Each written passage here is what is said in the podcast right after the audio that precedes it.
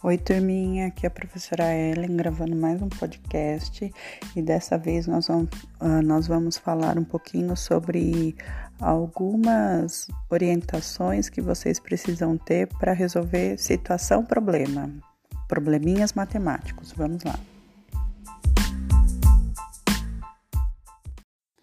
Então, para resolver uma situação-problema, um probleminha matemático, eu preciso compreender o que o problema está pedindo. Então, eu vou fazer primeiramente a leitura minuciosa do enunciado, do textinho do problema. Vou ler várias vezes até eu compreender o que o problema está falando. Dessa maneira, fazendo a leitura bem atenciosa, eu consigo identificar informações importantes que estão dentro do problema, que vão me dar aí orientações ou dicas de como eu vou resolvê-lo. Bom, na hora que eu estou realizando a leitura do probleminha, eu preciso identificar qual é a pergunta do problema, o que ele quer saber, o que ele quer que eu faça. Depois que eu identifiquei a pergunta do problema, eu vou pensar que continha matemática eu vou fazer para resolvê-lo. Lembrando que tem algumas palavrinhas-chave que já indicam dentro do enunciado do problema que continha eu vou fazer. Então, toda vez que eu tiver lá adicionar, juntar, aumentar, eu estou falando de continha de adição. Toda vez que eu estiver falando lá no, ah, no, na situação problema, algumas palavrinhas como a diferença, diminuir, uh, o que restou, eu estou falando de continha de menos. Então, prestem bastante atenção nessas palavrinhas-chave para escolher, para decidir que continha que vocês vão fazer para resolver o problema.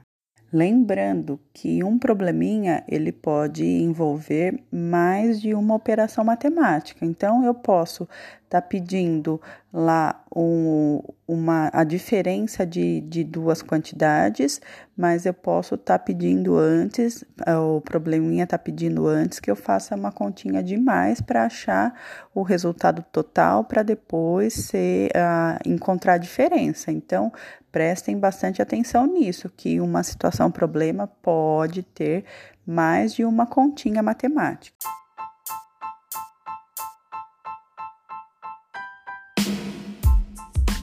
Depois de definir qual é a continha que vocês vão usar para resolver o problema, uh, precisa armar a continha e resolver o cálculo. Depois que resolver o cálculo, vai responder o problema com o número resultado encontrado.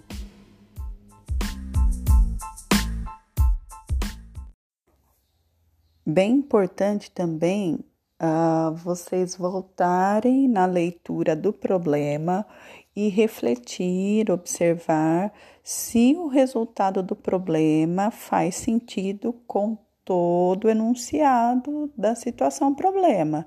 Um valor muito nada a ver, é sinal que alguma coisa está errada ou que a operação matemática que foi feita não é adequada para o problema ou algum erro na hora de contar, né, de fazer o cálculo matemático. Então, por isso, precisa ter bastante atenção. Releia o problema para identificar se o resultado que você encontrou faz sentido. Então é isso, pessoal. Espero que vocês tenham gostado. Então, até a próxima semana. Tchau, tchau.